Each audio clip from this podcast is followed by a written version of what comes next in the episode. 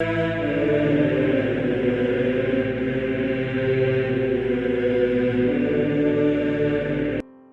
nome do Pai, do Filho e do Espírito Santo. Amém.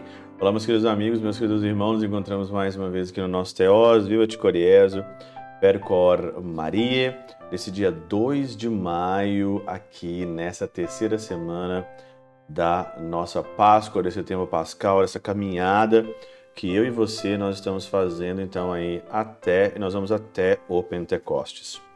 Eu queria nesse começo de mês aqui, agradecer as pessoas que é, fazem a sua doação, as pessoas que ajudam aí o Teose a manter a plataforma, tanto aqui é, do Teoses, das pessoas que trabalham e também do nosso site, né? Então, nesse mês de maio, nesse mês mariano, nesse mês de Nossa Senhora, a gente também precisa da sua ajuda e desde já te agradeço demais o pouquinho que você pode aí nos ajudar.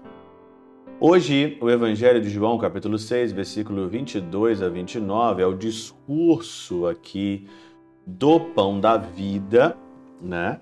Depois de uma conversão em massa.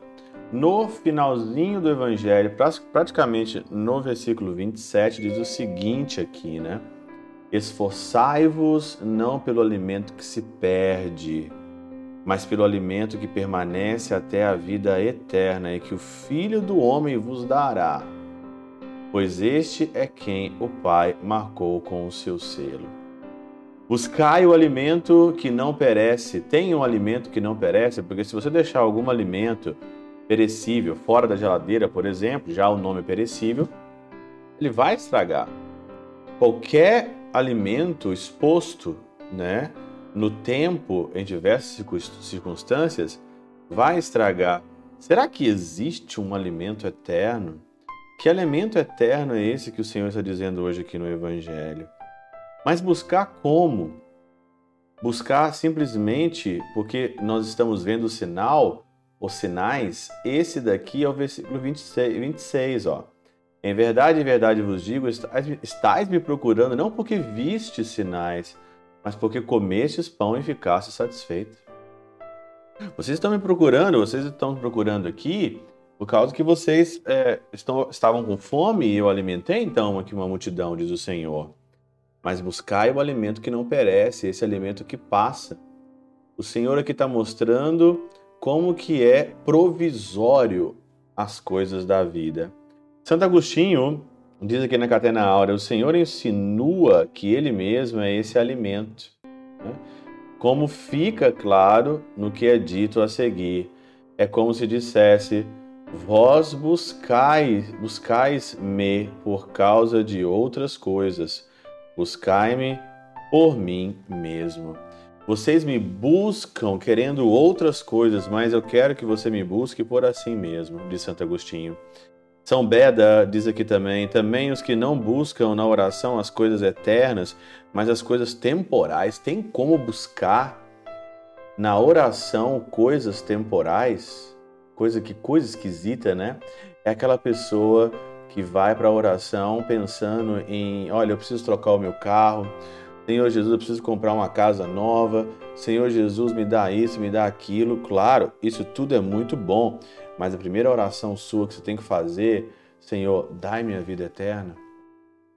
Senhor, dai-me sempre do teu alimento. Senhor, me ensina a rezar. Deve ser primeiro o nosso pedido, porque quem busca o reino de Deus por primeiro, as outras coisas vos serão dadas por acréscimo.